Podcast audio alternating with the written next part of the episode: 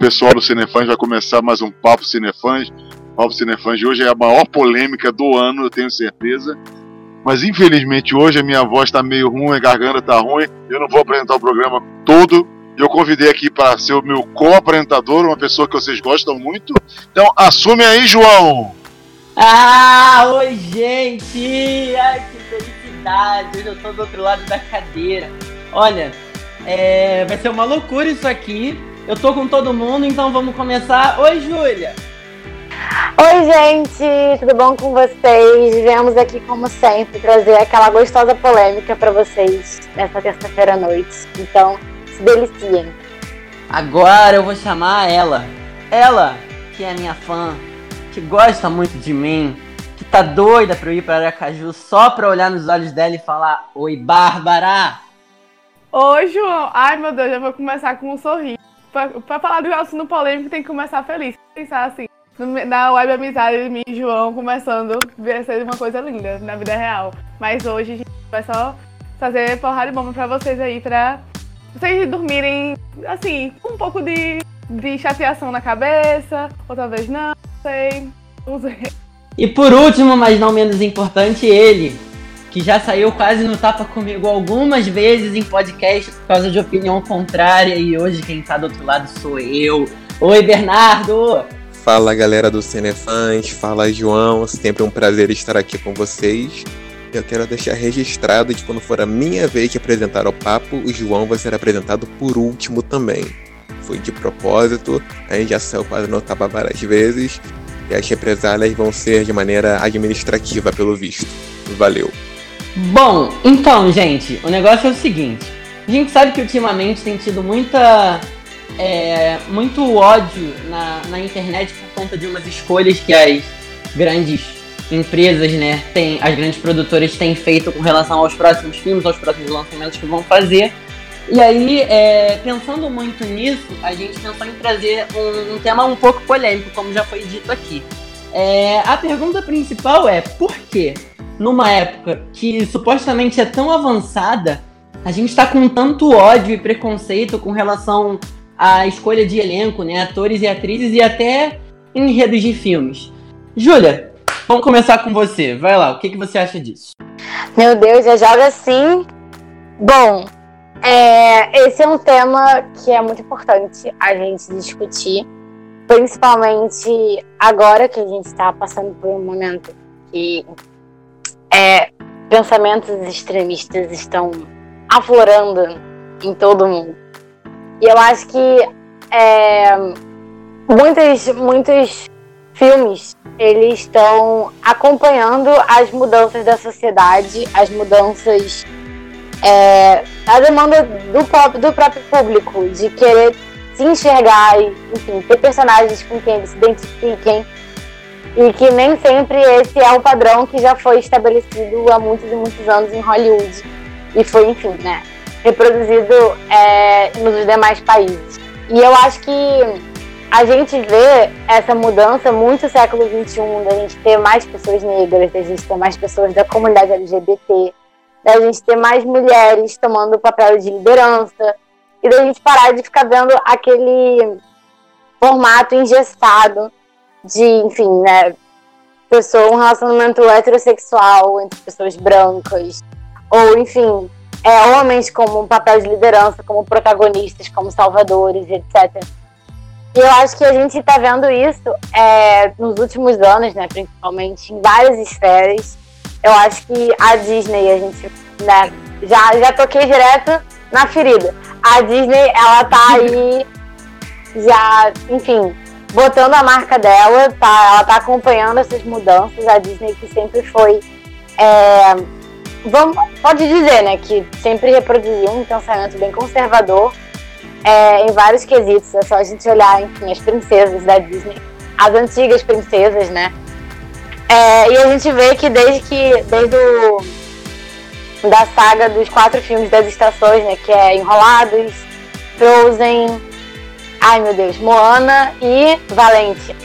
É, a gente tem uma diferença, a gente começa a ver que tem é, mulheres protagonizando e, enfim, é, não necessariamente dependente de relacionamento amoroso, que é muito diferente do arquétipo das princesas de antes, né? Que eram princesas era meio, eram meio passivas assim na vida, elas meio que dependiam de um príncipe para conseguir é, ter a felicidade, casar e ser felizes para sempre. E essas novas princesas é, são novos tipos de princesas também. A Mona, por exemplo, não é uma princesa como a gente via na Disney antes, do castelo. É, já, já traz uma nova cultura. E tem toda essa questão de é, conhecer o novo, de desbravar. Isso é ótimo. A Disney ela tá adotando muito isso recentemente, não só nos próprios filmes Disney, como também nos agregados, né? Vamos dizer assim. A Marvel ela tá trazendo bastante também essa questão da representatividade. Tem a Valkyria, que é uma personagem LGBT do, do Thor. Enfim, e a gente também tem vários personagens femininas muito fortes no universo Marvel, como a Viúva Negra, a In Memoriam, a Viúva Negra, é, tem também. Ai meu Deus, gente. Vamos ajudar aqui a, a colega, que eu não sou muito fã. A menina verde lá. Qual é o nome dela? A menina verde. Gamora. Gamora. Gamora, isso. a menina verde. É, tem a Gamora. Então, tipo, a gente vê que é, a galera tá mudando muito. Até o próprio Tom Holland, que é, enfim, né? Querido por todos aqui, em especial o João, que é bem fã do, do menino Tom Holland. Não Ele vou tá- me expor. mas não vai negar também. É, ele, enfim, traz um nova- uma nova configuração pro Homem-Aranha e tal. E eu acho que esse é um movimento natural que a mídia vai fazendo, porque a gente vê que, é, como qualquer produto mercadológico, eles têm que acompanhar o público-alvo. O que as pessoas estão querendo e o que, que, enfim, vai fazer com que essas pessoas compareçam mais ao cinema e consumam mais o produto deles. E é óbvio que isso, é, eles fazem uma grande pesquisa de mercado para ver que, na verdade, as pessoas estão querendo novas, novas caras, né? Novas. Enfim, quer ter um, um símbolo ali para você poder olhar e identificar. Tipo, você tem um filme, tipo, Pantera Negra, que é um filme composto, é, sei lá, 99% por atores negros, atores negros protagonistas, enfim, mulheres negras muito fortes. E isso traz uma representatividade que é muito importante, que tem que ter enfim, é, vários amigos negros meus ficaram muito felizes de, de ver esse tipo de representatividade na televisão, porque não tinha antes um super-herói negro. Tipo, tinha o Falcão e tal, mas eles não eram protagonistas, né? Então você ter um protagonista é, negro trazendo essa representatividade, trazendo uma cultura diferente, eu acho isso muito legal. Isso a gente pode ver agora também no, no live action do Mulan, que vai ter ano que vem que, enfim, é, foi uma questão um pouco polêmica também, porque teve essa questão de é, falarem que estão mudando o filme. É, eu mesma, né, fiquei um pouco contrariada de ver que, na verdade, vai ser bem diferente, não vai ter música, não tem Mushu, não tem Shang. E aí depois eu fui ver que, na verdade, é, eles fizeram uma adaptação que é muito mais fidedigna à cultura chinesa do que o próprio Mulan, que é um filme feito por americanos. Então tem algumas coisas que são bem estereotipadas. Eu acho que isso, o fato deles fazerem é, o filme com um elenco chinês mesmo, isso já, já mostra que a Disney ela tá, ela tá esperta, ela tá pegando isso rápido. E eu acho que não só na Disney, né? tipo, a gente pode ver vários filmes, por exemplo, comédia romântica, né? Eu, eu sou uma grande fã, eu comento muito com o João e tal, sobre as comédias românticas, e que agora a gente tá vendo que tá tendo uma, uma. tá crescendo bastante o número de comédias românticas LGBT, que é muito bom. O João, que é super fã do More Time, que é uma comédia romântica muito fofa, que eu recomendo a todos. É, e eu acho que isso também é muito bom para as pessoas não ficarem só acompanhando um padrão específico. E eu acho que isso é muito importante, né? Muito importante a gente ter isso, porque muitas pessoas sentem muita falta de não, não se sentem representadas nas peças cinematográficas, em séries de televisão e tal. Eu acho, inclusive, que na televisão é, essa pegada ela tá sendo mais rápida. A galera é, moscou menos nessa, nesse quesito. Pessoal já começou a trazer personagens LGBT, já tem, tipo, séries, por exemplo, Orange the New Black, que é uma série muito grande, em decadência agora, mas muito grande. Que também é, tem quase todo, quase todo elenco LGBT. É, são pessoas LGBT que interpretam pessoas LGBT, que eu acho que também é outra coisa muito importante. E a galera, tipo, não perde tempo e com certeza isso tem um feedback muito positivo não só para as pessoas da comunidade, como também para as pessoas que enxergam que esse tipo de representatividade é importante. Então, é, é óbvio que, assim, né, a gente também tem o, o, o pensamento reverso, né, porque ao mesmo tempo que cresce a representatividade, é, tem algumas camadas da sociedade que não enxergam isso com bons olhos, que acham é demais, que assim, não precisa ter um filme composto só por pessoas negras. Pra que ter um super-herói negro? Entendeu? Esse tipo de coisa. E a gente percebe isso muito também, agora trazendo um exemplo recente, no caso da Pequena Sereia, que foi anunciado, tem. Calma, calma, calma, calma, calma. Calma que a gente já vai falar nisso aí. É, é pra segurar. Gente... Vamos, vamos segurar que eu vou. Essa aí vai pra outra pessoa é, porque calma, é aquela calma, que calma. é especialista em Disney, vamos devagar. É... é, mas, Júlia, você, você falou muito em. É, você falou no início em, em, extremismo, você falou que a, que a sociedade está mudando. É, e você que é da, da área da comunicação, é, falou inclusive nessa questão da, da mídia e do, do público-alvo. Da mídia tá acompanhando o público-alvo sempre, assim. É, você vê essa mudança como uma coisa muito rápida? Você tá vendo isso como muito é, repentino, assim? Ou você acha que tá vindo devagar? Olha, eu acho que na verdade tá sendo rápido, mas é porque, é, pelo que eu vejo, as pessoas demoraram muito para perceber que isso tinha que ser feito. Então, é, porque a gente vê que, sei lá, 10 anos atrás não tinha isso. 10 anos atrás, é só você olhar, um exemplo básico comédia romântica, que é um gênero muito difundido, muita gente gosta. Comédia romântica, aquela comédia romântica padrão, que tem a Jennifer Aniston, porque ela só faz comédia romântica, ou a Catherine Heigl, sei lá. É sempre o mesmo esquema, feito com as mesmas pessoas, que tem o mesmo padrão de beleza X, que são pessoas brancas, que são relacionamento heterossexual. E você vê isso até, sei lá, 2010, que é uma coisa completamente difundida, isso é muito recente.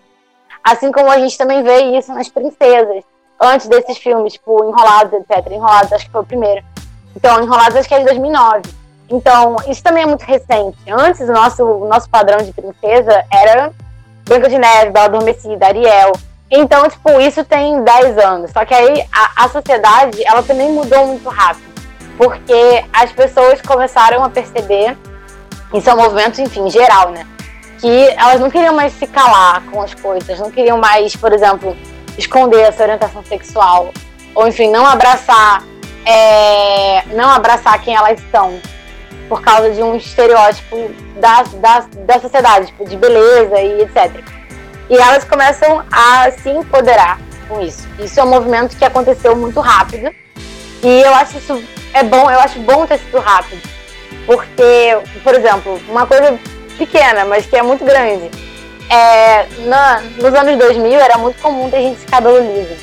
Eu alisava o cabelo, quase todas as minhas amigas que têm cabelo cacheado alisaram o cabelo em algum momento da vida porque era bonito ter cabelo liso. Hoje você vê que a maioria das mulheres que tem cabelo cacheado usa cabelo cacheado e abraça cabelo cacheado e se empodera dentro disso. E isso é um movimento que aconteceu muito rápido.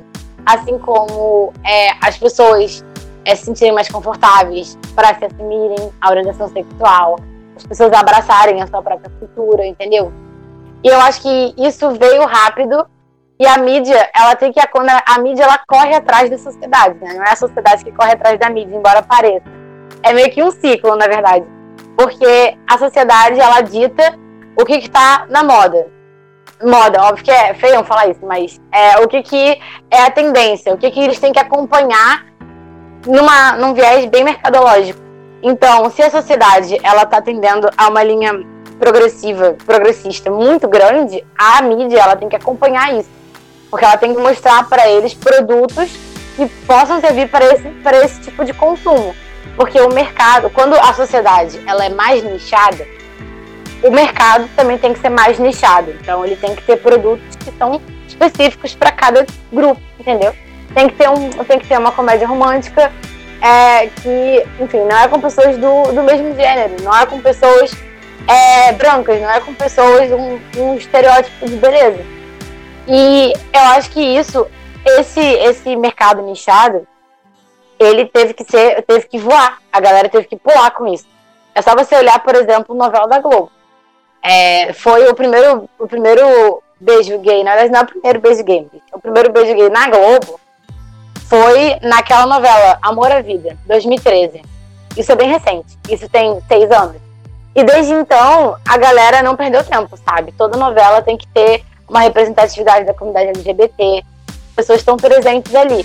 É óbvio que a Globo, né, ela usa, ela usa isso como uma função mercadológica. Ela não quer de verdade mostrar uma linda representatividade de como são as pessoas da comunidade LGBT.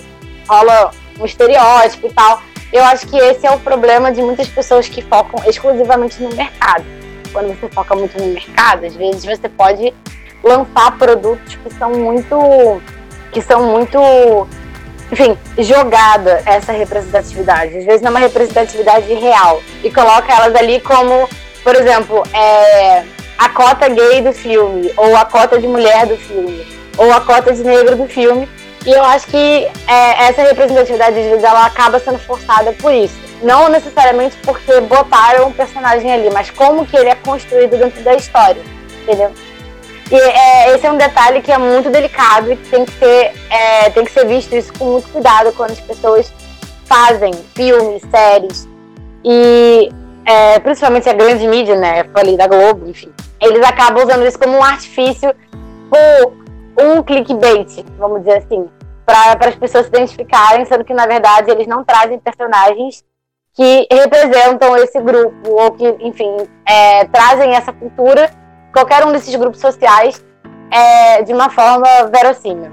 Eu acho que é isso. É, agora, Bernardo, aproveitando esse, é, esse gancho do que a Júlia falou com relação a, a, essa recepção do público, é, você acha que, que quando, principalmente com relação a essa, essa questão das novelas da Globo que ela tá falando, você acha que forçar vai ser bom, mesmo que isso seja um negócio que é novo e aí não tá indo aos poucos, tá indo muito de repente, como ela mesma disse? Ou você acha que tem que ir mais devagar? Então, cara, essa é uma questão realmente bastante complicada. Como a Júlia própria falou no início da fala dela, nós estamos vivendo num mundo atual de extremismos, de ambos os espectros políticos, ideológicos, seja lá como você queira falar. E isso não é só no Brasil, é no mundo inteiro. E isso, obviamente, também reflete na produção cultural, porque se você é do tipo que acha que ah, cinema e política misturam, por favor, cresça.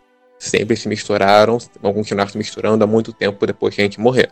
E é no... eu acho que pessoas, principalmente as que cresceram com certos filmes, que têm um certo impacto é, emocional, cultural para ele, acabam se sentindo pessoalmente incomodadas quando eles veem uma agenda política se inserindo no meio é, do conteúdo. Um dos melhores exemplos que eu posso dar para vocês agora é o caso do filme do Escaça Fantasma, que foi a, a sequência aqui, recente de 2000, 2000, alguns anos atrás. Eu não sei porque eu não vi. Não que eu tenho algo, algo contra, não vi nem o clássico Caça Fantasmas ainda. Mas é um exemplo de um filme que é, teve o seu, o seu elenco totalmente é, baseado em mulheres e, e que era uma equipe anteriormente apenas por homens e que sofreu uma forte repressão que, é, do público, achando que eles estavam forçando uma participação que era indevida, foi horrível, que eles tentaram mudar a identidade do filme, etc. Eu acho que isso a gente tem que analisar de uma maneira diferente. Eu não vejo nenhum problema em filmes clássicos. É, na dizendo, na verdade, são dois problemas, né? Os reboots de hoje e a, e a nova vertente é, dos filmes de Hollywood.